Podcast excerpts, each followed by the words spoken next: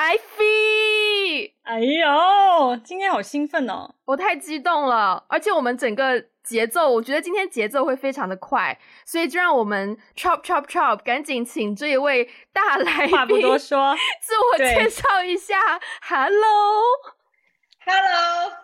我需要用什么样的情绪来跟他讨论？你 你你你很平淡，我可以重新来哦。来，你可以再来，再给你一次。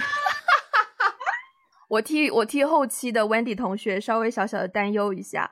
呃，我们今天呢，请到了一位其实是我和 Ivy 认识蛮久的朋友。这个朋友呢，嗯，嗯，我们在介绍怎么跟他认识的同时，顺便介绍一下他是谁好了。没有，因为我想要介绍的话呢，你知道，就是我每一次介绍这位朋友的时候，我都会说，我竟然有一个朋友在微博上有一一百多万粉呢。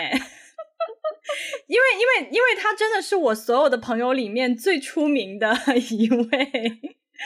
唯一一个公众人物吧，可以这么说。OK，呃、嗯，你会怎么介绍他呢？我跟他是大学的时候认识的，然后大学的时候，其实坦白说，我跟他不是很熟。我们熟起来其实是大学毕业之后，他当时因为。业务需要再找一个摄影师，嗯，然后我当时因为闲着无聊，我就去了，然后我们就开始展开了一段时间的合作，但是也是在合作的过程中，对，非常其实还蛮 just business 的关系，商务的关系。但是对于一个对于我这种对于我这种内向者来说，是最最舒服、最最方便介就是认识一个人的一个人的关系。所以对，然后慢慢等于是我目睹他从就是刚开始进入这个行业到现在，像你说的拥有这么多的 followers，没错、嗯，我们好像都没有说他的名字是谁，虽然大家可能在标题就已经知道了，他就是 CK，耶、yeah!！你们 你们确定真的会有人认识我吗？因为我在播客界好像就是个 nobody，你不知道谁在听 podcast，OK？、Okay? 对对对对，OK，You never know，对。所以呢，嗯，我们之前其实我跟 Ivy 之前就有一个蛮想聊的话题，然后因为是很想要约 CK 一起来聊，嗯、所以就觉得哎，这个这个话题跟 CK 一起聊太合适不过了，就是嗯，跟人设会有一点关系。但是在正式进入话题之前，可能先请 CK 自己介绍一下，就是。嗯，大家认识你比较多，就是作为 KOL，应该怎么应该怎么形容你的你的你的职业？你你通常会怎么形容你的职业？你要怎么介绍你自己？对，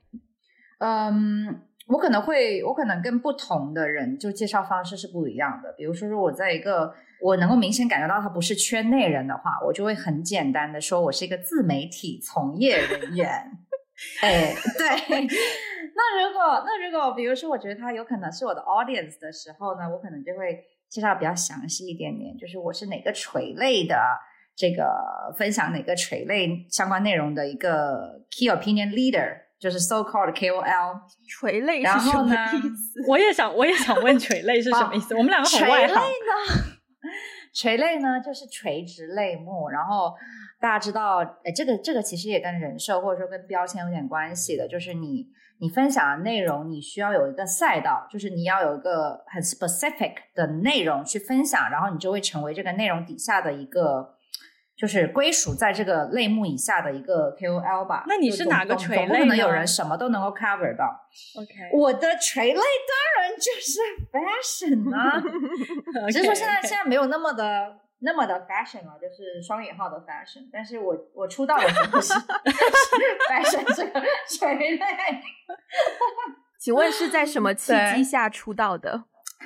啊、呃，其实其实我觉得可能这个出道的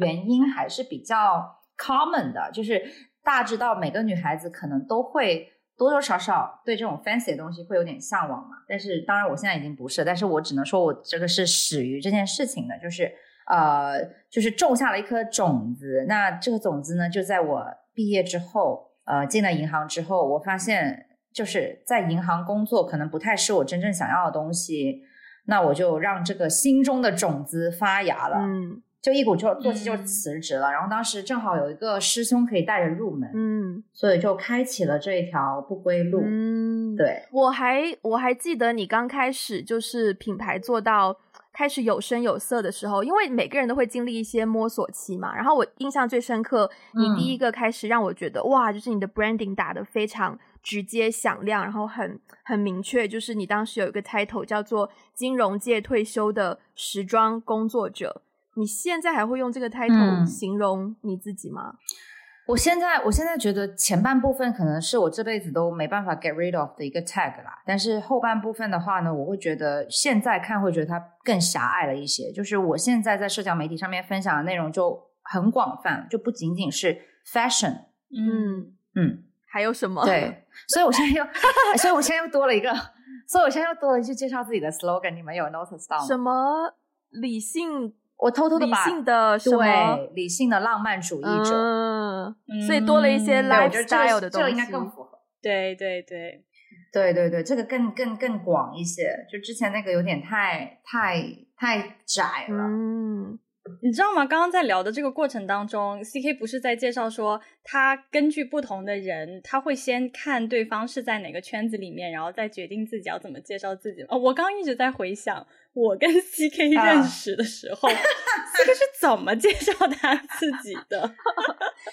不用介绍吧？我们那个时候本来就不需要介绍啊，你忘了吗？就是我跟 Ivy 认识也是很很蹊跷，就是我们在高我在上高中的时候，我是念的是深外嘛，然后你念的是深中嘛，那个时候我就已经听闻说有个深中有个女孩子跟我长得非常像。我一直都知道你好吗？然后后来有一次，我们不是无意中一起喝早茶，那个时候无意中是温是 Wendy 是 Wendy 是我的错，我不是还有我们认识那一天，对，我们认识那一天的契机是因为 Wendy。那一天是一个尴尬的场合，我的妈！那一天真的太尴尬，有吗？但是有吗？但是 turn out to be 还不错，就是 turn out to be，我觉得、哎、我不尴尬，不能叫尴尬，应该叫奇妙。就是只有我我一个人不尴尬吗？嗯，首首先你不尴尬正常，因为你跟怎怎么说呢？我觉得可能比较尴尬的是我跟 Wendy。啊，对。对你，你你有点就是当那那天我真的是挺懵逼的，就是就首先我要我要面对 Wendy 就重逢，就已经觉得啊怎么办，很很很很紧张又很尴尬，因为又熟又不熟。哎，等一下，然后这个时候，嗯、哦，你先说，你先说，没有没有没有，然后然后那个时候对我来说，我我很尴尬的是，我要面对一个不熟又不熟的人，然后呢，你叫了，你邀请了。CK 和她前男友，然后这两个人跟我完全不熟。我觉得我们要把这里的关系再描清楚点，大家才知道那个尴尬到底是什么场合。我们当天的四个人，对对对，CK 跟她的前男友嘛。呃，首先 CK 知不知道我跟 Ivy 高中时候的关系？不知道。高中时候、oh, 我喜欢的男生喜欢 Ivy 是全年级公开的秘密。哦，我有听闻，我有听闻这个。对，你为什么？对，为什么用外向的人有听闻？对，我想起没有错。所以这个是我跟艾菲的关系。然后艾菲跟你前男友的关系呢？艾菲跟你的前男友其实是去的同一所大学念书，大学。对啊，我是他学姐啊。我也对，对我也知道，但他们两个并不熟。然后对，完全不熟。所以我们两个跟你前男友的关系呢，就是跟我们的学弟。我跟你前男友还好啦，我跟你前男友蛮熟的。然后我跟你也还好，嗯、但就是艾菲要来的时候，艾菲面对我们三个人，其实我现在可以非常理解艾菲的忐忑，因为三个都半熟不熟。对对对对，三个人都不是很熟，而且而且 initiate 这个就是发起这个早早茶活动的人是一个我觉得他对我会有芥蒂的人，所以我当时的我当时整个存在就是非常的忐忑。哦我有我有点了解，对，但是我我想，那我那我就很想问你，当时为什么要发起，为什么要 propose 一件这样的事情？你不觉得有点奇怪？是别人约的，是另一个人约的，谁啊？我记得是我们高中同学约的，对，然后那个高中同学放了你们飞机，刚好突然间脚伤了来不了。然后好像是我临时，我 不知道，哎，那为什么会约了 CK 跟你前男友啊？当时是临时抓你们来的吗？是你是因为你觉得跟我单独见面有点尴尬，你后来跟我说的，你不记得吗？所以是你觉得单独跟我见面有点尴尬。对呀，对呀。OK，OK，OK，那是蛮神奇的。Anyways，呃，我们进入我们进入我们的主题。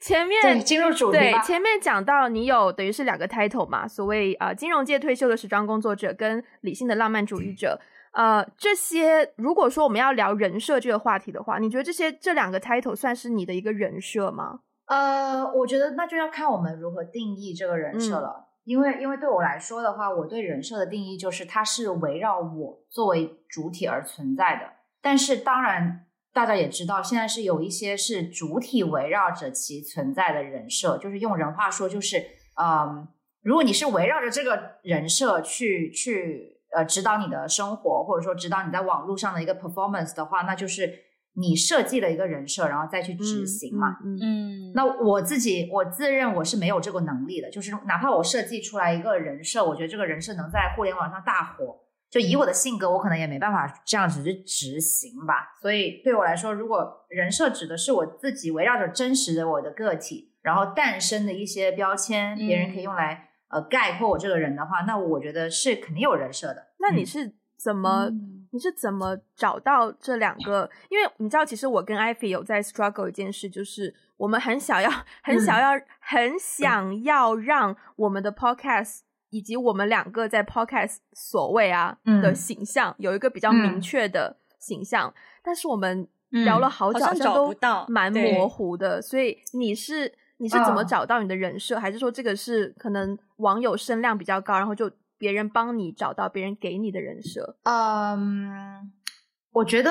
我觉得应该是我自己找到的吧。当然你，你你这个找到的过程，你可能有一部分是来自别人的，对吧？我们我们不可能。我们不可能说我们自己现在的认知，或者说我们现在自己对自己了解是完全没有受到别人影响，肯定是会有的。但是我觉得最后那个结果肯定是我自己，呃，我自己主导的。嗯，我也很少被别人如何评价，然后这样子去受到影响。所以我觉得这个人设应该是我自己找到的。然后因为它特别的符合我，嗯，所以这两个东西，you know，就是有一些 chemistry。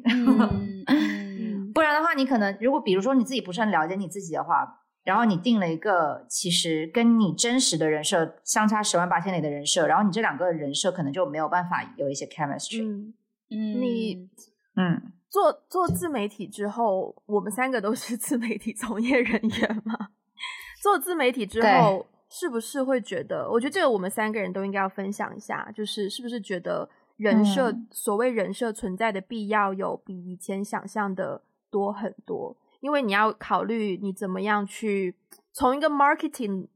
这个叫市场化的角度，怎么样去把你的自媒体打出一个品牌。那因为是自媒体，所以谁在呃经营这个自媒体，好像就变得说你这个人本身也要有一个品牌定义或是品牌取向，是不是会觉得人设是不是对自媒体来说蛮重要的？呃，我觉得，嗯。我觉得，我觉得以我以我这么多年的自媒体的从业经验来说，我觉得这个标签是帮助你的 audience 在很很短的时间之内知道你们两个是干嘛的，然后你们两个是谁。嗯，所以你说这个东西有没有必要？它肯定有必要。它作为一个你们的这个，它就像一个 resume 嘛，对不对？那你去应聘的时候，你需不需要 resume？我觉得讨论这个东西，就是讨论这个东西的必要性就就没有必要了。因为这个东西是一定有必要的。嗯，我我我知道，但是我倒是有一个蛮好奇的点哦，就是因为你的、嗯、你的公自媒体、你的公众号上面有两个标签是很明显的嘛。刚才有讲到，一个是退休呃金融界退休的工、嗯、的时装工作者，不够熟，不够熟。嗯，不行不行，再来一遍。你有两个标签比较明显，比较突突不突出。嗯、我今天怎么了？一个是金融界退休的时装工作者，慢慢对，但是另外一个是理性的浪漫主义者。嗯、就是第一个看完以后，大家会知道说、嗯、OK，你现在是一个做时尚行业的人，然后你之前是从事金融行业。但是第二个理性的浪漫主义者，你不觉得这这这种人设很虚吗？你觉得这样虚的人设，它有存在的必要吗？没有。所以，所以我准备换回去。OK，OK，好的，好的。我觉得我一开始想的那个还是更好一些，嗯，但是只是说我自己会 deep down 的觉得第二个更能够概括到我，因为第一个多多少少有点窄嘛。但是，但是回到回到人设存在的这个意义来说，它不就是要足够窄，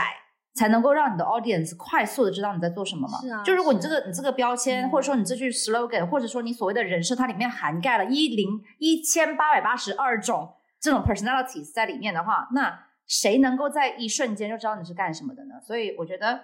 可能就回到最底层的逻辑，就是人设的意义就是要让人家很直接粗暴的知道你是干什么的，然后你是谁。所以嗯。你们说的很对，我要把这个 slogan 就是把这个 换回去。可是其实我比较，就我现在的 marketing，你先说，嗯、你说没有，我就是我只是想说，我现在 marketing 是一个是一个错误的方向。可是我其实 比较喜欢，我比较喜欢理性的浪漫主义者。哎，就像你说的，他比较，嗯、我也是，对他比较广。但是我同时也觉得，从自媒体角度来说，你做自媒体，你并没有局限于说你只分享时装的东西。就是我觉得自媒体现在大方向是大家都在分享很多 lifestyle，因为很多人喜欢看 vlog，看 vlog 大家没有在 care 你转、嗯、你你的工作是什么，大家都是看你怎么生活，然后你生活的方式，你生活的哲学是什么，所以好像理性的浪漫主义者比较能吸引到对 lifestyle 比较有追求的人，我觉得，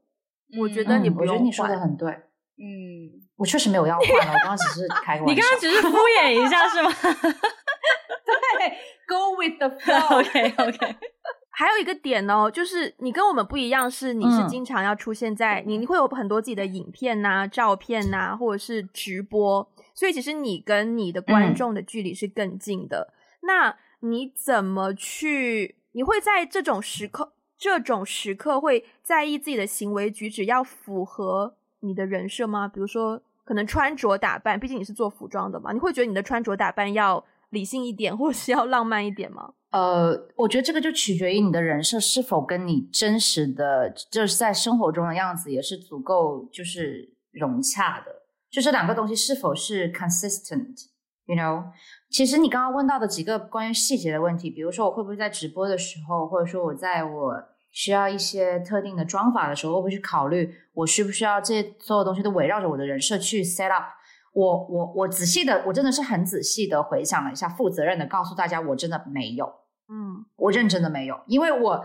我我认真的看过太多翻车的案例，然后我是一个长期主义者，嗯，我不希望自己有一个虚假的东西，然后这个东西是可以是只能持续很短的时间的，我。I'd rather 这个东西非常的真实，但它可能它的嗯给人的冲击会比较弱一些，嗯、对吧？我不可我不可以像一些大美女啊，一些胸大腰细腿 腿，就是你知道我现在很世俗，就是我用一些世俗里面能够迅速抓到人眼球的一些嗯特质去形容这件事情，就是我当然也可以 fake 成那样子的一个人，比如说我可以真的把我的身材 P 成那个样子，which 在小红书上面也真的有很多人是靠这样子去博眼球的，但是我觉得这些东西都不 sustainable，所以我基于我自己是一个长期主义，所以我会希望说，呃，我我自己呃在社交媒体上面的 performance 是一个足够 sustainable 的一个呈现。那什么东西是最 sustainable 的呢？那就是真实，就是你只要真实，你你哪怕你在变，比如说你今天呃你今天的观点是这样子的，你明天变成了另外一个观点，OK，你真实的接受你这个观点的流动。那它也是真实的一部分，嗯、我不认为，对，我觉得真实是最重要的，而不是一成不变是最重要的。我觉得观点流动蛮有趣的这个点，我确实是啊，因为我以前可能，比如说我以前可能是一个非黑即白的人，那我现在成为了一个非常非常多元以及非常 open minded 的一个人，那我觉得我接受我自己这种变化，然后我也会承认，我觉得我以前是更狭隘一些，嗯。那这个就是我真实的变化嘛？嗯，谁能做到永远不变呢？对不对？我们我出道的时候，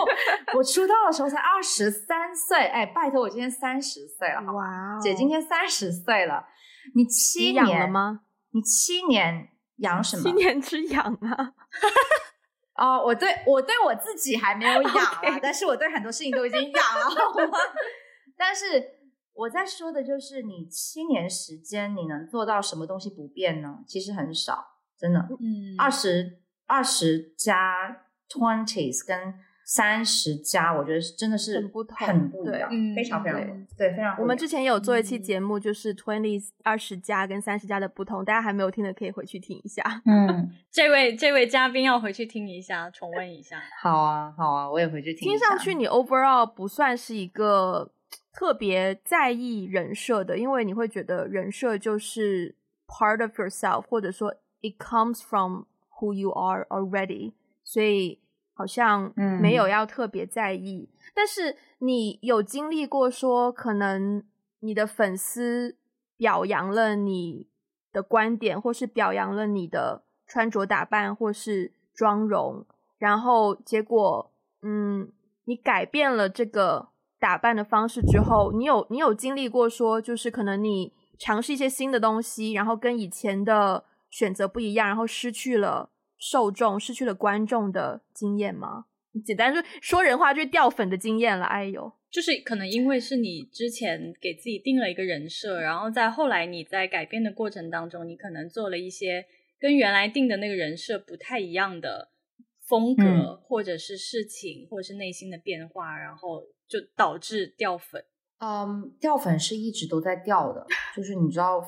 对，真的，我认真跟你们说，嗯、后台数据是能看出来一直在掉，那一直也在新增。那么我觉得这个也很正常，就是流动的嘛，就是大家，比如说他三年前关注了你，他现在不想要关注任何人，或者说他现在想想要去关注一下其他内容的博主，也非常正常，我觉得。嗯，但是你说如果是呃，我我现有的人设，然后因为我现有的人设可能有的时候会有一点点。他们感到矛盾的点出现，然后去掉粉的话，其实我最近倒是有一个啊比较有意思的观察，嗯嗯，来来来，就是我最近哎，我最近谈了一段恋爱啊，众所周知，众所周知，对对，几乎每一篇文章都有，哎，还好啦，就众所周知啊，我最近谈了一段恋爱，然后如果呃，比如说尤其是我自己本身的 audience，他们可能原先是磕我上一段的。对吧？上一段故事就是我的前男友，然后现在，天哪！我觉得自自媒体人好难。认真的，好，我认真的，我认真跟大家说，真的，很多人磕 CP，就是连我这种素人，然后没有上过综艺，然后只是偶尔会分享一些些的人，都会有人磕我的 CP，好吗？好的，证明啊，美好的美好的恋爱是是很多人的向往。那我只能说，就是在我谈这段恋爱之后，我可能整个人有变得柔软了很多。啊、就是可能这个这个变化有点太明显了，所以呢，我就是很直观的能感受到，呃，我的 audience 的一个风向，就他们评论的风向的变化，就是有人觉得我在倡导爱情的重要，或者说有人对爱情这件事情异常的敏感。嗯，然后就觉得我削弱了我作为独立女性的形象，所以他们就是说，有的人觉得你在倡导爱情这件事情跟独立女性的形象是互斥的，是有冲突的。对，对，对，对，其实蛮有意思的，就这个观察很有意思，嗯、因为是因为我我同时有我同时有意识到，就是虽然说我首先我我很少，我真的很少正儿八经的说我是一个独立女性，你懂吗？就是我很少就是。很想纠正，对我很少正儿八经，正正儿八经，正儿八经。好的，没事儿，对，正儿八经，正儿八经，咋整呢？咋整啊？就我很少正儿八经的去说我是一个独立女性，但是我我发现我很多读者其实他们就是会下意识的觉得我就是一个不婚不育者，你懂吗？嗯，不好意思，忍俊不禁了一下，嗯，这忍确实哦，咱也咱就是说，咱也有一些忍俊不禁，就是我觉得大家就是这个就是标签的一个。一个 cons 吧，就其中一个 cons 就是，呃，因为我觉得很多人是很狭隘的，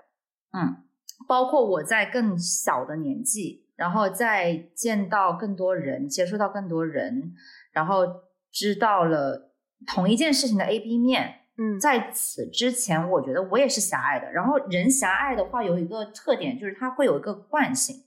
就他会很习惯性去批判很多的事情。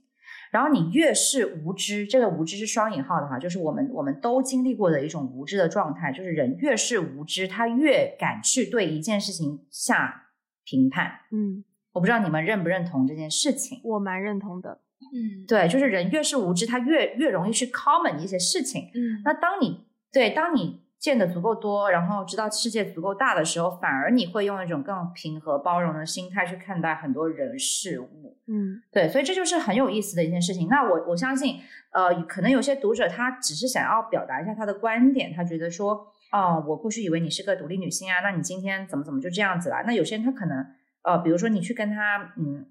进行观点的碰撞的时候，他有时候他可能也可以 observe 你的东西。但有一些人他可能就因此就对你这个人就是完全不感兴趣，或者说他就是会甚至会很愤怒的离场，我觉得也很正常。嗯，所以你说因为人设的建立有了这样的连接，然后因为人设的破裂有了那样子的断联，这些都是非常正常的事情。嗯，每天都在发生。嗯，真的，看来你现在已经非常佛系看待这一切。数据的流动。三十岁了，拜托。对啊，老娘三十岁，老娘什么大风大浪？毕竟已经出道 七年了，什么大风大 浪没见过。啊、我想就直接顺着你刚刚讲到的这件事情，呃，可能跳跳一些，嗯、就是。不用太 follow 我们给的那个提纲啊，就提纲这种东西，通常只是拿来就是给大家一个 rough idea，然后去骗人的。对，我们应该会有比较多的，就是即兴发挥的空间。临场发挥，没错，没错。对，所以我想要 follow up，就是刚好你刚刚有提到说，呃，就是磕 CP 这件事情，因为你现在谈了一段新的恋爱，然后可能、嗯、可能因为谈恋爱跟在有些人心中跟所谓的独立女性的形象不太相符。那我会联想到一个词叫做“负评”，就是或者更严重一些，就是网、嗯、网网络暴力。嗯、对、嗯、你有你在你的职业生涯中出道七年来 有经历过就是负评或是网络暴力这件事吗？当时如果可以的话，可不可以分享一下是一个什么样的情形？当然有啊！你问这句话真的觉得很不尊重我哎，就是没有不红的人才会不经历暴力，好吗？OK OK OK，懂不懂？好的好的好的好的好的好的好的。对，当你当你足够红的时候，你一定会被攻击的，就是就是这个 or 那个。嗯，所以你第一次的经历是什么？还记得吗？其实我第一次我第一次是发生在什么时候，我真的不记得，但是我非常记得，呃，一开始是攻击我的长相。嗯，就觉得我不够漂亮。嗯，那当然，当时是很玻璃心的，因为从念书开始，我就对自己的长相一直都不算太有自信。但是，呃，后来，后来就是我，我觉得我可能是一个，嗯，目标目目的比较明确的事情。嗯，就当时我就跟自己说，呃，这是不是我要做这件事情必须会经历的？嗯，然后如果是的话，那我就得自己学着去消化，因为随着这个 career path。就越走越远.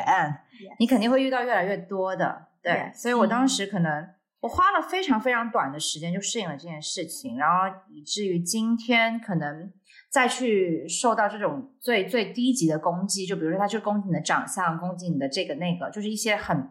很外表的东西，你就完全没有感觉了。那我其实也会有，当我什么时候会有感觉的话，就是当大家攻击我。呃，我自己都还没有完全 developed 的一些对事物的观点的时候，我倒是会受到影响。就是我觉得，如果这个事情你自己足够的坚定，比如说你对一个事物的认知，你对它的了解，你是足够确定、足够笃定的情况下，其实没有什么人能够影响到我。嗯、只有说我自己还在 developing 的一个部分，它才有可能受到别人的影响，嗯，对吧？我有点好奇，因为因为其实、嗯。首先，我有关注你的公众号，对，然后呢，谢谢你推荐的东西我真的有买，对，除了很贵的那种东西以外，嗯、就可能一扫扫完以后，发现你推荐东西好贵，我就心心中就默默惊叹说，嗯，我们我们的消化，我们的消费水平已经不在一条 线上，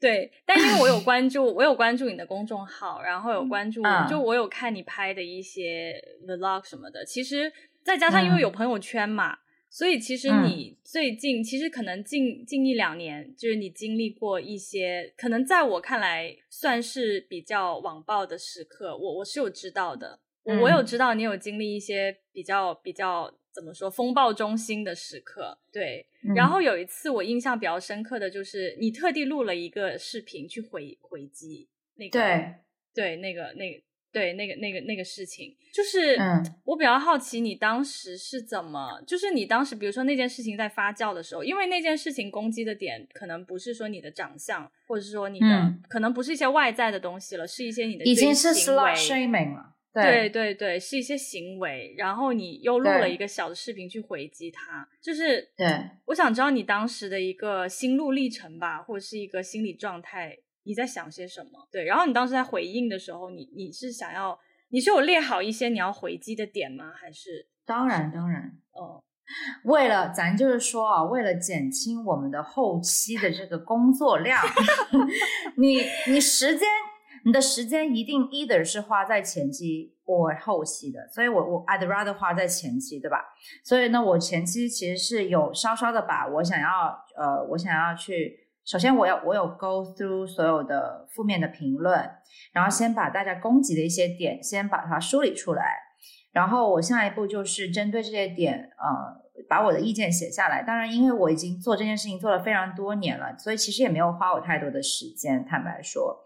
那我当时为什么选择去回击？因为坦白讲，如果你每一天都在回击复评的话，你每一天内容就是就是全都是回对，嗯、就是每天都是 negative 的。所以我也不是说没有筛选的去进行回击的。那我为什么会对 slut shaming 去进行回击？就是因为我自己。从来没有就这个事情发表过我的态度。我们先暂停一下，嗯、我想问一下，slut shaming 中文应该怎么翻呢？我因为、呃、这个我们等一下可以再回来，因为我们很经常被讲中英夹杂这件事情。Which is another topic。我们现在只解决 slut shaming 这件事。slut shaming 就是荡妇荡妇羞辱吧？应该啊，对，比较比较标准的一种。好，CK 继续。说的怎么样？我们现在是要全部都没有没有没有，你就继续讲就好了。没事，反正我我已经习惯被骂了，所以大家可以接着骂我。OK，在这个点上，我们倒是挺同频的。对对对，我觉得没有关系，就是大家就我真的觉得没有关系，我真的已经被攻击习惯了。因为说到 Speaking of 中英夹杂，有谁更比我更中英夹杂？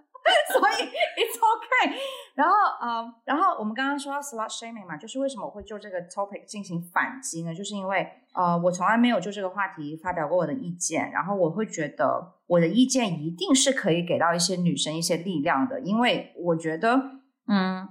现在是一个更开放、更多元的一个呃时代了。那么很多女生她会呃更开放的。去追求她自己想要的东西，不管这个是她的着装的风格也好，还是她言论的风格也好，还是她发表的观点也好，我觉得这都是一个更开放的时代。那他们肯定会在这个过程当中，呃，受到一些呃质疑，嗯，对吧？或者说一些攻击。那我觉得，嗯、呃，作为一个被这么多 audience 看着的一个主体，嗯，我觉得我的态度 somehow 是。代表了一些东西的，就是我我这么去反击，其实能够给他们提供到一些力量的，这个是我做这个内容最初心的点。嗯、那其实我在做了这个反击之后，也会有人又来反击我的反击，说你为什么要就着这个点不放啊？或者说你你越在乎，就显得你越呃越 care about。然后我就觉得，嗯，well，呃，就是某种程度上来说，他这么说也是 make sense 的，就是你。你之所以会对这件事情有有你的态度，或者说你想要去呃占用你每天的发布条数去讲这个事情，somehow 是因为你是觉得这个事情足够的重要嘛，对吧？所以我觉得他这样子说我，我不我不我不否认，但是我之所以在乎这件事情，不完全是由我自身出发的。坦白讲，我被别人骂的这些东西，我真的非常习惯了。不管他今天是 slut shaming 还是呃 shame on anything。我觉得我都我都可以做到，我现在呃三秒钟之后我就没有感觉了，所以嗯，嗯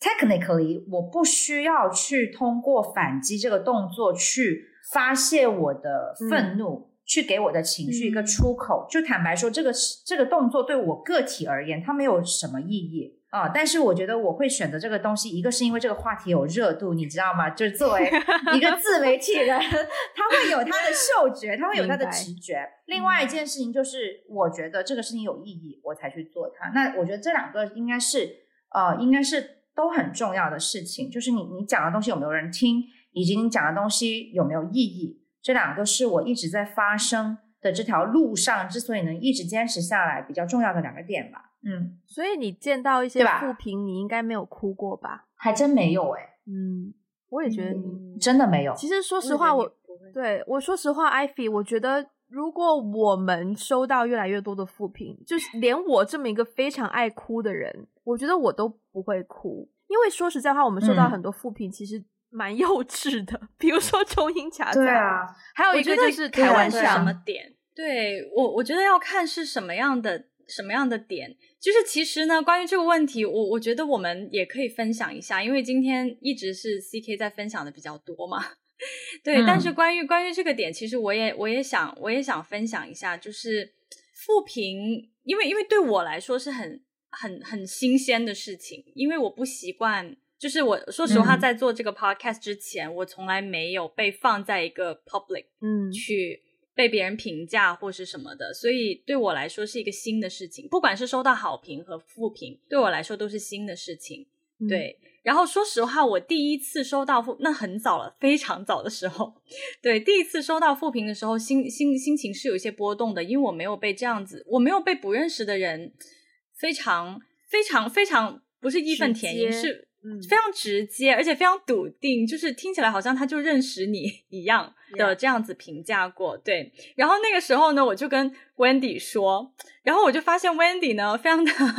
佛系，就对于这个东西，哦，见怪不怪，哦，没事啊，怎么怎么样，我们下次怎么怎么注意表达就好了。对，然后一直到直到今天吧，我们的复评，因为我们平常不太露脸啦，说实话，就我们对我们的定位也一直是做那个就是音频节目嘛，做做播客，所以呢，可能收到最多的负评呢，就是说我们说话的方式，好像说内容的也有过，对，就是但是内容的那些。对，也有少，对对对，嗯、但是说的比较多的就是说我们说话的方式啊，中英夹杂呀，台湾腔啊，或者是对，其实就是说话的方式而已。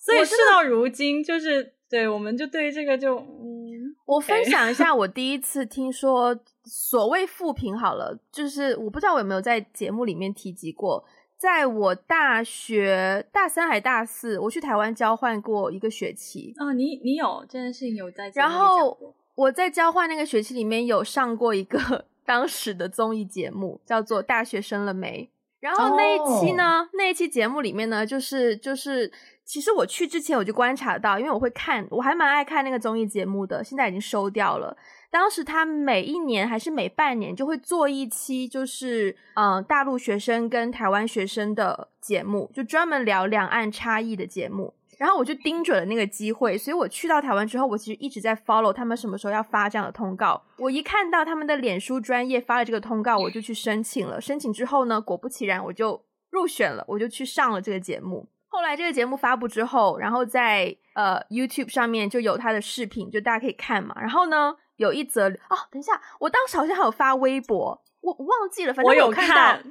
我有我有看，对，我有看到一条留言，因为我记得很清楚，uh. 我当时说过一句话，我当时说了什么什么什么东西什么东西，然后我爸爸就怎么怎么样，OK，、嗯、我爸爸，所以你在说什么啊？我都没，我忘记了啦，我忘记我那个回答是回答什么，反正我就把爸爸 instead of 爸爸，我说了爸爸。就有人抓着这个把柄.在评论里面说什么交换生应该都是作假，哦、都都不说爸爸，说爸爸。我作为当事人，我作为一个西北西北生深圳长的，就是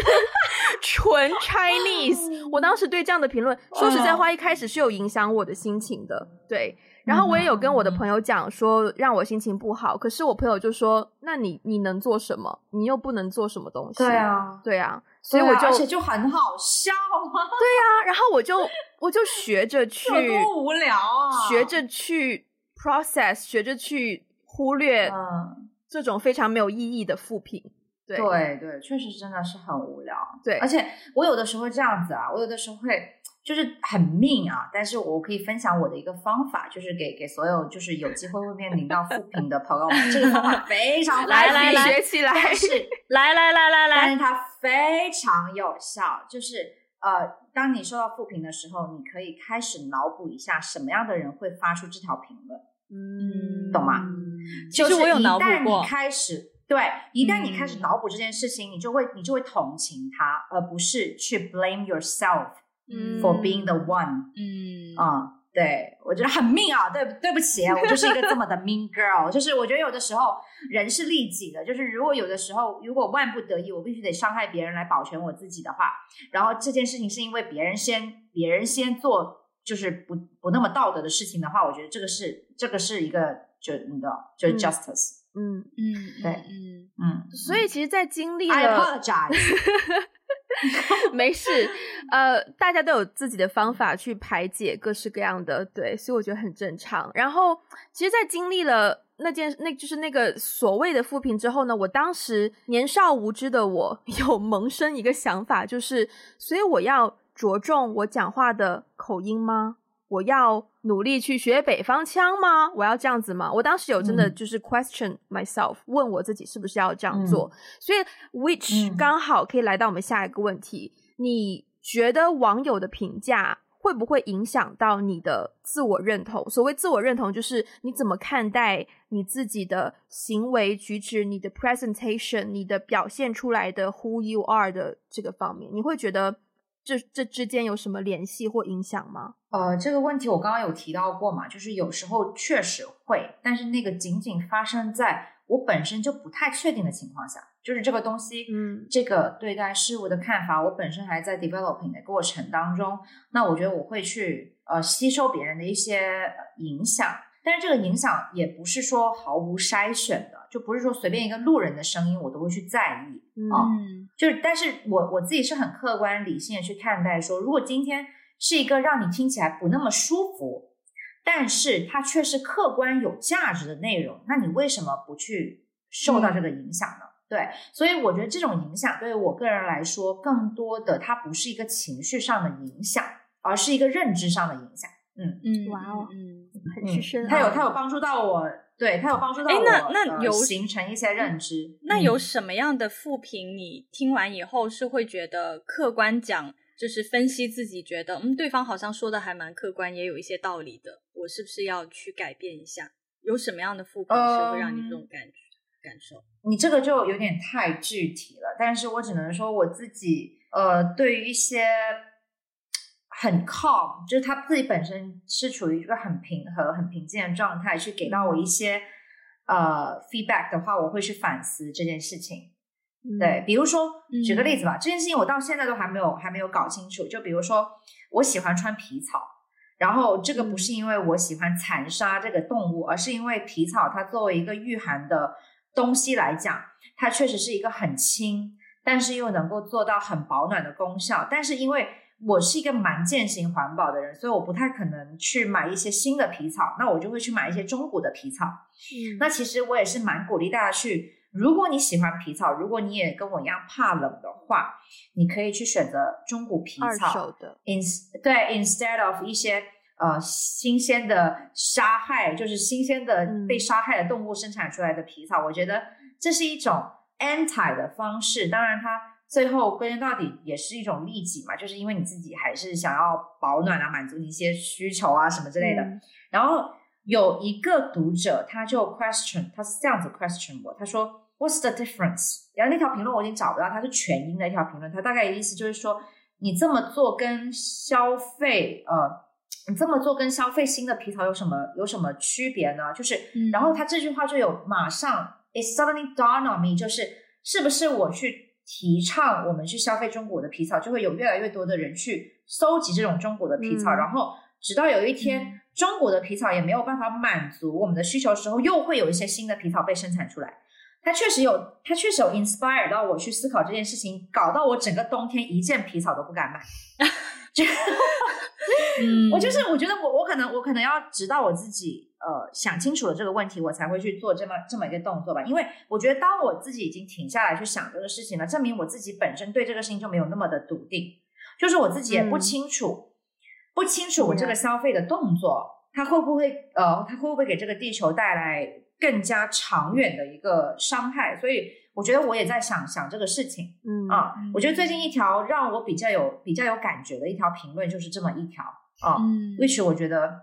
确实非常的有价值，就会让我嗯去思考这些东西。如果是有在看 Friends 的 听众，应该知道我现在要 mention 哪一段，就是作为在 Friends 当中作为素食主义者的 Phoebe，她继承了一件来自她。好像是阿姨还是什么亲戚的皮草，就是二手的。可是他是素食主义者，所以他就在想说，他应该要烧掉这件皮草呢，还是要穿，还是要留下它？Which is exactly what you were just talking about。对，就是嗯，艾比又一次 将军 这个这个梗大概已经两年两年多了，从我们一开始做，从我们一开始做 podcast 的时候，习惯一下。没有没有，他就是很喜欢 Friends，然后突然在一些一些桥段，他就会接入一些 Friends 的梗，然后我就沉默，你知道，因为我没有看过。但 Friends 确实很好看啊，但是他说的那个情节我我没有看到，我就可能我我看的太少，我只看了第一集。你，你要看完十季也，你看他不跟我不不相上下，不是。而且我跟你们说，而且我跟你们说，因为我我上个月不是住在上海嘛，住在我朋友家，嗯、然后我我才发现有一件事情，其实是我们所有人都可以去去考虑去执行的，就是原来呃一部电视剧或者说一部电影是可以被反复观看的，就是我那个朋友就是看了 Friends，大概看了呃每年每一年都要看，Yes。大概你赶紧把你的朋友，你赶紧把你朋友介绍给 Wendy 吧，对对对，让他们让灵魂伴侣相遇。对对对，但是我觉得他有他有 inspire 到我，因为我经常会觉得哦，呃，就是已经没有什么文学作品，就是已经没有什么电影可以看啦，然后我要去挖掘更多的新电影啊，但哇哟又没有那么多好看的新电影，然后我就会陷入一种就是很很茫然的状态。但是后来我发现。好的电影就就像好的书、好的歌一样，其实你可以反复的去看啊。我觉得这个就是我很狭隘的、很狭隘的一个部分，所以我觉得其实我还蛮感谢，就是有的时候能够接触到一些不一样的事物。当然，不一样的事物 in in a very general way，它有可能是负评嘛，对不对？嗯。所以我觉得以这样的心态去看待负评的话，其实会会更加更加的平静啦。嗯。其实前面有很多个 moment，可能也是因为我今天没有吃晚饭，直接开始喝酒，现在那个状态已经，you know，非常的 into this kind of situation。就是我一路听听 CK 在分享，然后我一路想起我刚认识 CK 在大学的时候，CK 当时的样子跟现在的样子，就是 你说嘛，你说嘛，I see it coming in a way，就是。完全 make sense，因为我记得很清楚，大学我刚开始认识 CK 的时候，嗯、因为我跟你真的不熟，我甚至觉得我跟你中间有一点距离感，可能是因为你作为，嗯、为什么呢？可能是因为你作为狮子座那种霸气的存在，which Ivy 作为另一个狮子座几乎完全没有，就是 就是对我是会让人家有感觉到压迫感的一个人。我刚开始认识你的时候是觉得有一丢丢，嗯、因为你你虽然个头小小的，嗯、然后瘦瘦的。可是你就是那种还蛮大姐大的风范，是一种由内 而外的大姐大风范。对，就那种，因为我们之前我们之前一直在我们学校有一个社团联合会这样的组织，类似于学生会嘛，然后一起做活动什么经常要做一些组织性的工作，一些非常 practical 的东西。然后每次就是那种我们在现场忙的时候，只要你一声令下，绝对会有几个人过来帮忙的那种。然后就是你做事情真的吗？真的，我当时就觉得哇塞，我，我都没有观察到这个。就是你只要一声令下，就一定会有人听你的，然后一定会有人过来帮你，或者是一定会，反正就是你有那种召集力。然后我觉得你就是跟、哦、跟很多人都混得很好，就真的有一种就是大姐大，literally 大姐大的感觉，嗯、就是也对呀、啊，就是个头小小，但是非常的 powerful 的一种。一种形象，然后等到你，嗯，就听你刚刚讲了很多，因为我其实跟你也因为因为这个 COVID，我很多两年多没有回深圳，很多年没有跟你相见了，所以也不知道你最近发展的如何。嗯、可是听你刚刚讲之后，我就发现说，Yeah，就我可以看到你从当年所谓的普通的一个大学生，来到现在又是所谓的事业有成的，呃，三十加的女性。我觉得，嗯，当中你应该自己可能也感受到，就是在不同的人生阶段，或者在在不同的所谓认知度，就是有有不同数量的人认识你，就是应该怎么讲呢？其实，anyways，我想问的问题呢，就是你是体验过，你是体验过普通人以及有很多 followers 的人，你体验过两种不同的生活。嗯嗯嗯。那以我的感受，我觉得当代其实有非常多的所谓。普通的小女生，普通的女生也会开始在意自己的人设的问题。那我觉得这个人设对他们的自我认同其实有蛮大影响的。所以以你的经验来说，嗯、以你的经历做分享的话，你觉得，嗯，我们应该无论是普通人，还是你可能作为一个自媒体人，或是有一定公开度的人，你应该怎么样去建立你的自我认同？有没有一些比较就是明确的建议可以分享？呃，其实我一开始看到你们这个问题的时候，其实我有点 confused，就是我我我还跟上讨论了一下，我说上是谁？哦，上是你男朋友，他嗯，Yeah，, yeah 你看你没有 follow 他的 他的公众号吧？他每一篇都在 讲，天哪，我错我错了，我错，没有了。我想我想说的重点是，就是我一开始看到这个问题的时候，我是有点 confusion 的，就是我不知道这个呃自我认同呃是 self identity 吗？还是 something like that？Yeah，identity，something like that。OK，那那我觉得，那我觉得我我其实我觉得是这样子的，我没有立场去讲太多给。给别人的一些建议，我可以单纯分享一下我自己的一个变化吧。嗯嗯，就因为你刚刚提到说，提到说经历普通人到呃有拥有一些 followers 的整个过程嘛，我必须得承认，在一开始的时候，这个感觉是非常让人上头的。对，嗯，怎么说？非常让人上头，嗯、就是，就你懂吗？就是你你一下子。我要你，你设想一下，你你不可能每天走在路上，然后有个人冲上来说：“哦，你好漂亮，对吧？”那那你设想一下，如果你每一天走在路上都会有人冲上来说：“哦，你好漂亮，哦，你好聪明，哦，你讲的东西 inspire 了，inspire me a lot。”你设想一下那种感觉，就是有个人，就是你走在你你无论走在哪里，都有人冲上来跟你讲，就是火了的感觉。感觉对，就是你，你你一下子上头，我无法 relate，但是嗯，对，所以我觉得，其实我觉得这个就是往更核心的部分讲，那是因为人对于认同感，他会有天然的、天然的追求。嗯、对，就如果你你是一个不被认同的人，你根本没有办法在不管是农耕文明也好，还是现现代文明也好，你都没有办法 survive 嘛，对不对？所以那个东西是你的基因里面自带的东西，就是你对自我认同、对别人的认同。呃，都是有一种不可抗的一种，就是兴奋在里面的。Yeah. 我觉得这个应该是我自己比较真实的一个感受。Mm. 但是，嗯，但是当你当你在这样的 situation 里面待的足够久的时候，你就会，呃，也不一定每个人都会啊，但至少我是会，因为我是一个，just like I said，我是一个长期主义嘛，我就会开始想更远以后的事情了。我会在想。我四十岁还想不想要这样的生活状态？我六十岁还想不想要这样的生活状态？或者说，我会想说，这些每一天的 appreciation，这么密集的 appreciation，它对我的意义是什么？因为，嗯，等当一个人上完头之后，他就是开始冷静了嘛，他就是已经进入一种习惯的状态，然后习惯完之后，他就会开始思考。因为我是一个很喜欢思考的人，那我就会思考这些东西对我的意义是什么了。然后我就发现，他可能。Overall，它是没有意义的，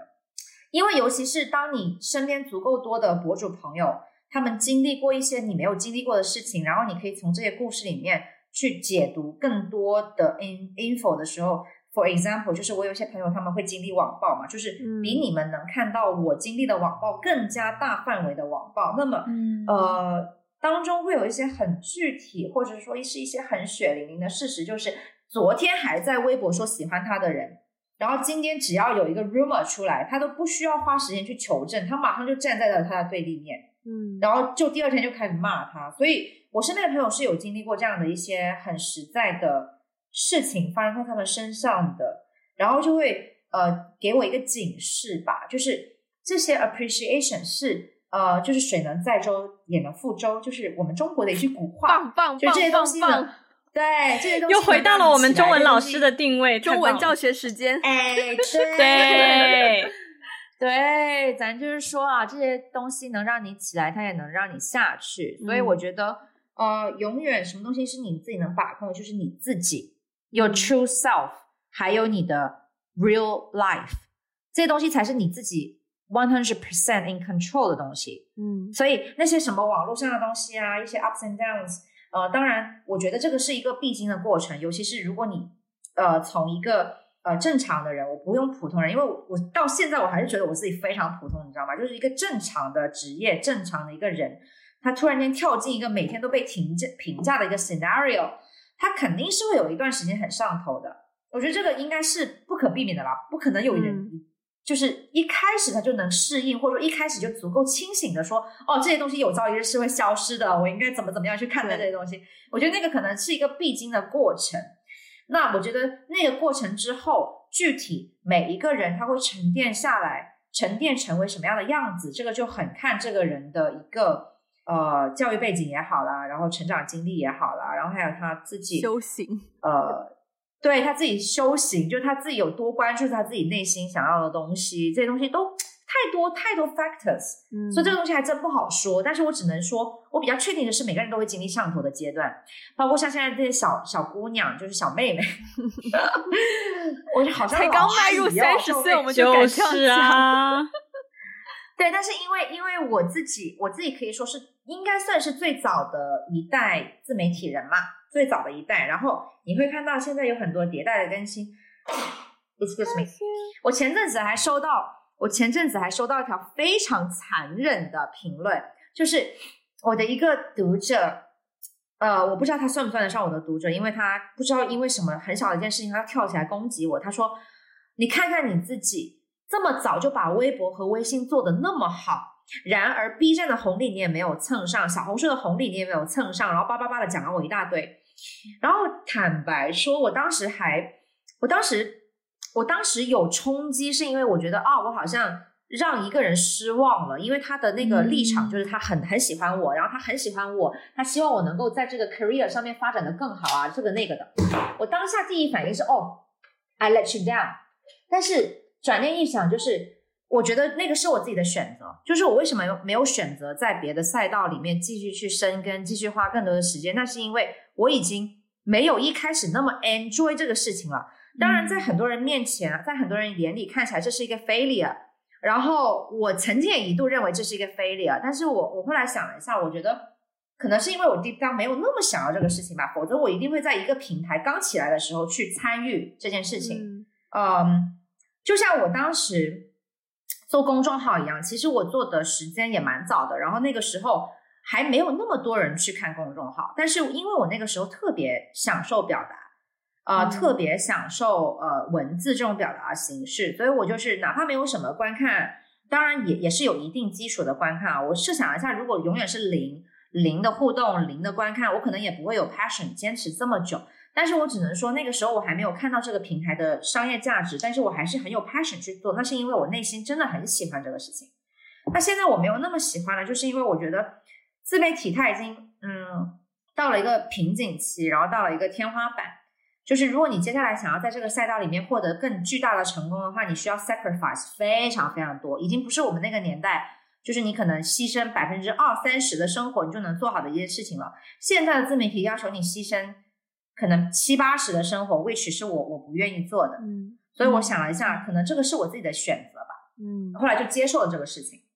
但是我只能说，就是这个读者真的很他妈犀利，我很我很欣赏他。我很欣赏恨铁不成钢的留言，对对对对对，但是也是一种恼羞成怒啦，就是因为他可能也是跟我在 argue 一些东西吧，然后 argue 到最后，他在这个上面赢不了我，他就开始攻击我其他方面的东西，which 我也接受。嗯，我听你讲这么多，我我我刚刚想到又另外一句就是古话，那句话我有点忘记，需要两位补 充一下，就是以铜。为镜可以正衣冠，以人 为镜可以什么来着？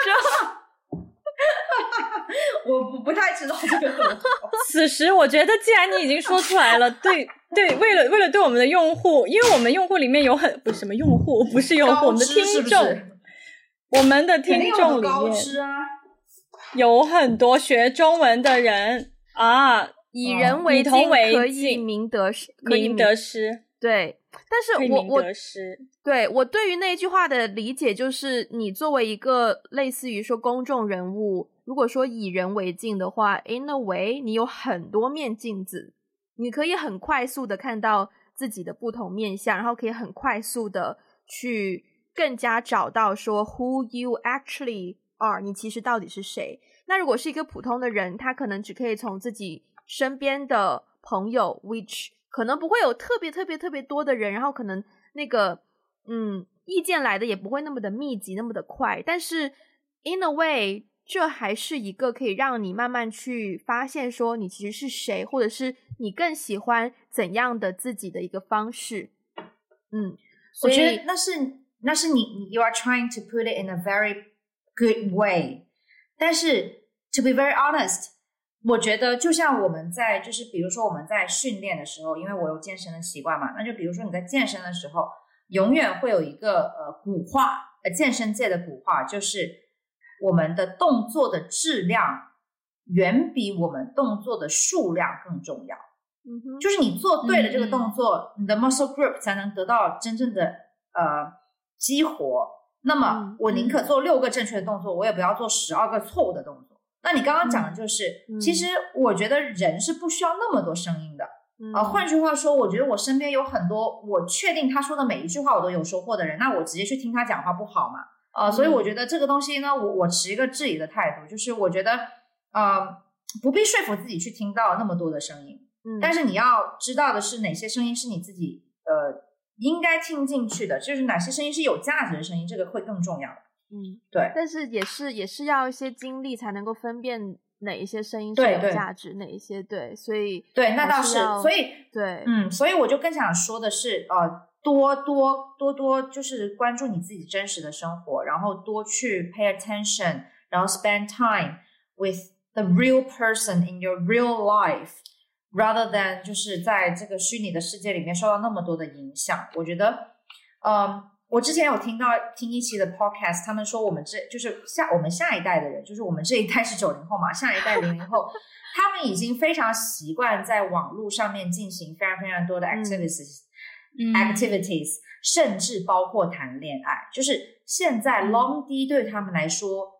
好像是一件 quite 可以。接受或者说可以理解的事情了，然后在我看来就是非常对，嗯、然后在我看来就是可能这就是我们的嗯，就是我们我们代沟吗？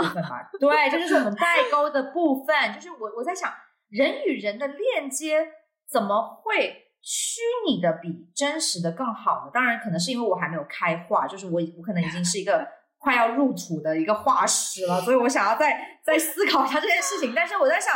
就是你懂吗？就是很，我听到这句话的时候，其实我很难过。就是我在想，为什么就是去关注那些虚拟的东西，就是花更多时间去关注那些虚拟的东西，rather than 那些真实的，你每一天都能够接触到的人和事，然后你的自己的真实的生活，那些不是更值得我们花时间吗？嗯。我觉得你说到的这个点，其实我我也我也有一些有一些想不不是不是不是想法啦，但是我我自己看待这个问题是，因为我们的下一代的人，他从可能很小的时候就在这个互联网环境下长大的，就是他们比我们更早要接触到互联网，所以他们更自然的会从互联网里面去获得一些关于。自我认同就是自我、嗯、自我价值的构建是在网上的，which 我们我觉得我们这一代人还不算吧，我们最早你应该是最早的那一代网红啊，高中的时候你是不是就已经有经营一些相册什么之类的？对对对，那我们就我高中就在玩 PC Home，然后那个时候在 PC Home 上面好高的阅读量呢。然后非常的忧郁，啊、每天每天放学第一件事情就是回到电脑面前假装自己很忧郁，好吗？我跟对说到对啊，那个时候我记得你说高中的时候你就有听说过我，我高中的时候也听说过你，就是也是一样的，就类似对啊，就类因为哎呀你懂的嘛，就是那群朋友嘛，就说就就说我我跟你长得很像，然后我就说、OK，那 CK 是谁呢？然后他们就会说是一个网红嘛。叫我高中就是可能不是叫网红，但是那个时候是有另外一个词，但大概意大概就是网红那个意思，就是一个得到了很多新的自我认知。我不知道高中就有人叫我网红，哎，拜托，可能不是网红这个词，但是是那个意思，非常有意思。对啊，对啊，I don't know，我那个时候还不知道。经营相册，经营相册，这戳中我的笑点。经营相册，我高中。哎，我高中也经营的很认真，好不好？幺六三相册，我的妈呀！对啊，但是我我想了一下，我们还是有那些在草地上面和朋友，就是和同学奔跑的时候嘛。那个时候还没有互联网，你每天写完作业就是下楼跟朋友们玩。嗯、但现在可能你写完作业就是就是上网去玩，对，就搞一些别的东西。就你你已经不会，你你已经觉得你那同班同学太无聊了。我们我们不需要追忆过去了，嗯、时代有时代想要发展的方向，有些东西我们也爱莫能助，呃，只能接受。对，所以来到我们最后最后也差不多要结束的时间，就是 overall 一下，大家可能呃，in general 对于所谓的未来下一步以及年过三十，既然你现在已经在跟 Sean 谈恋爱了，会不会透露一些对于可能只是你个人跟 Sean 完全没有关系，就是你个人对。婚姻、嗯、家庭这些三十后女性最喜欢的话题的想法，以及短期的目标或是憧憬呢？我我真的是看到你们这个问题的时候，我才开始想这个事情的。就是我我发现我一直，oh. 我发现我一直一直都没有太多关于婚姻和家庭的事情。就是如果说有的话，那就是在更小的时候可能会更有，但那个也仅仅是有一点点。就现在可能是有一点点点点，以前是有一点点。就以前还小的时候，不会那么深刻的去想嘛，可能还是会觉得说婚姻啊，然后家庭啊，可能是一个很很正常会存在的一个人生阶段，嗯、懂吗？嗯、就那个时候，就是你对这个东西没有太多的概念，你只是觉得它好像啊、嗯哦，每个人都有，然后它可能会自然而然的发生，但是你不会想要过多的去规划这个事情，因为它真的没有太吸引到你。那到了现在三十岁，我觉得我已经 kind of 比较知道自己想要什么了，那就是非常确定的是。那些东西肯定不是我必须的人生阶段，就是我可能不会为了，就是我可能想做的时候我会去做，但是我一定不会为了做而做，我非常非常确定。然后这个事情绝对不是我的一个必须项，就不是我人生的必选项。所以你现在还不想结婚是这样吗？没有结婚的理由啊，我是觉得，嗯，你给我一个结婚的理由吗？是什么呢？那你觉得好问题，扶了一下我的眼睛，是什么呢？学位房吗？那那你是从什么？那你是从什么时候开始明确自己对于婚姻和就是家庭没有那么多的向往呢？因为小时候大家对对于这个东西，可能至少我们这一代人，可能大家都经历过那个比较顺其自然，就觉得哦，好像到一个年纪之后，大家就要进入婚姻。然后，嗯，我是在这两年参加了很多很多的婚礼。就感觉好像，嗯，嗯，大家都在进入，就按部就班的进入一个新的人生阶段，但是我好像我还没有进入到那个人生阶段，我也会想，我要不要进入那个人生阶段？你是因为发生了什么事情，或者是有一些有有什么样的体悟，会让你觉得说，嗯，好像我我不觉得这个很有必要，或者说我没有什么期待？嗯，我觉得这个东西呢，可能可能这个东西。不是，哎，我也不知道这个东西怎么说。就是我主观意识上来说，我真的从来没有仔细的想过这件事情，啊、没有很没有把它当做我的人生目标去规划或完成。呃，while 我在我的事业上面，我是比较有想法，以及比较有、那个呃一个方向，大至少说大致方向的一个人吧。所以从这一点上面，我就可以很清晰的知道，我对呃我对婚姻真的 don't give a shit。然后，之所以是怎么样去慢慢的把它从一个很 vague，我我我可能一开始是没有很主动的去想到，到现在我主动的去想到，我知道它对我人生的意义是怎么开始的呢？我印象中有件非常有趣的事情，就是我有一个读者，然后他在深圳经营着一家婚纱店，然后他代理着六个非常厉害的品牌，嗯，然后呢，他有一次就是给我们提供了一个场地，然后我们品牌在他那里办了一场活动。活动完了之后呢，我就觉得说，嗯，作为一个礼貌的回馈，我应该要送他一条推送。然后当时呢，我就派了我们公司两位同事去去他们呃的一个店里面去做一个试纱的一件事情。然后那个老板他没有当面跟我讲，因为他是我的读者嘛，他可能也觉得不太好当面跟我讲。他当时跟我两位同事传达了这么一件事情，就是他在看到我的同事 A 和同事 B 的时候，他都脑海中会自动 pop up 一个婚纱的。样式，但是当他看到我的时候，嗯、他没有任何一件婚纱在他的脑海中。你你们能听懂这个故事吗？就是明白当一个对、嗯、当一个代理了六个非常厉害的婚纱品牌的老板，他看到我这个人，他想不到有任何一件婚纱是适合我的时候，我就觉得 I'm doomed，我这辈子可能都，就是我跟婚婚婚婚，就是我跟结婚这件事情可能是没有缘分。然后后来呢，就是呃。对小孩这件事情，就是我觉得刚刚艾菲讲到一个很重要的东西，就是他去参加了很多婚礼嘛，然后呃，我也参加了一些婚礼，然后我也看到了我身边人的一些状态，然后我觉得他们在以身 作则的告诉我一件事情，就是我不会喜欢婚姻跟小孩的，就是我不会喜欢这件事情的。真的，他们没有一个人的状态是我我我真的很 appreciate 的。当然这么说可能会伤到朋友的心，但是这个就是我内心真实的告白，就是我真的一点都不，我一点都不羡慕他们的状态。就是我觉得人是人是肯定有 role model 的，就是他这个 role model 不一定是你自己去很主动的去呃寻找，他可能很很 randomly 的出现在你的生活当中，但你你肯定会有一些很自然而然直观的感受，就是说哦，这个人的状态不错诶，那这个人状态不好，然后结婚啊生小孩的那些人没有一个给到我好的感官。就我不想要那么笃定的说婚姻啦，因为我我我觉得婚姻还是 acceptable 的，但是小孩真的是没有办法。我现在此时 right now 此时此刻，我觉得我没有办法生小孩。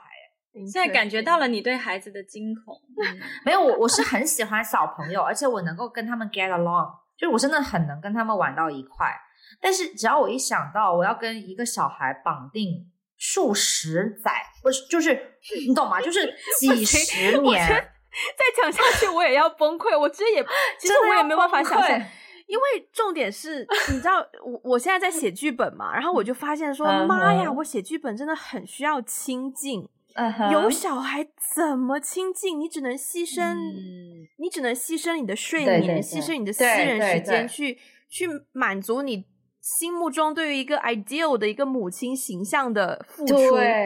所以你是一个。母亲真伟大，overall 就是母亲真伟大，真 的太伟大了，真的。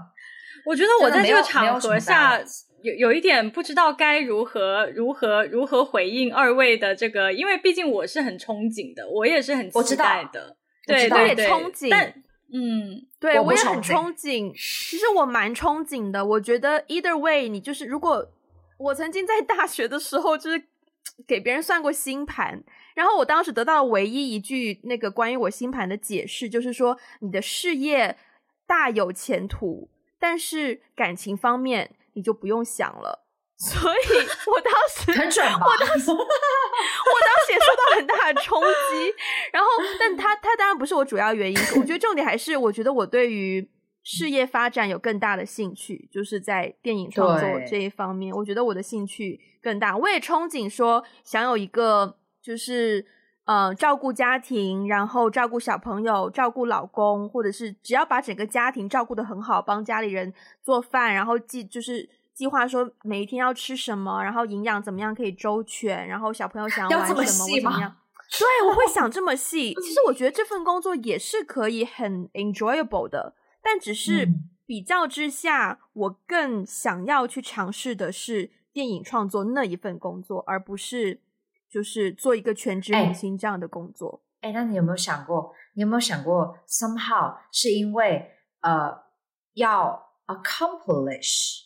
一个美满的家庭这件事情本身，呃，对于你来说，比你现阶段去追寻一个你想要的 career，它会更加可控。你有没有想过，是因为可控度的关系，让你有所倾斜？我觉得很有可能，因为我觉得。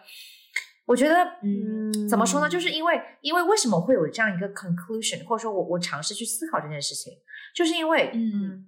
现在呃出现在我生命中的这个这个男人男生，这个 Sean，他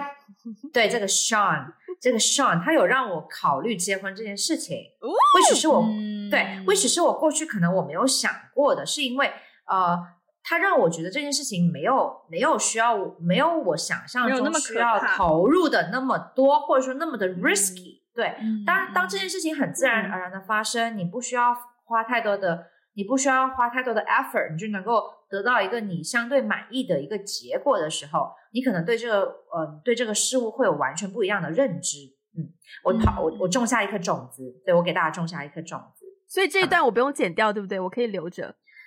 你可以留着啊，但是我呃，对你，你确实可以留着，对，但只是我现在的一个感受啊，因为我觉得我我我自己会觉得三十岁理论上来说，可能很多人会觉得三十而立嘛，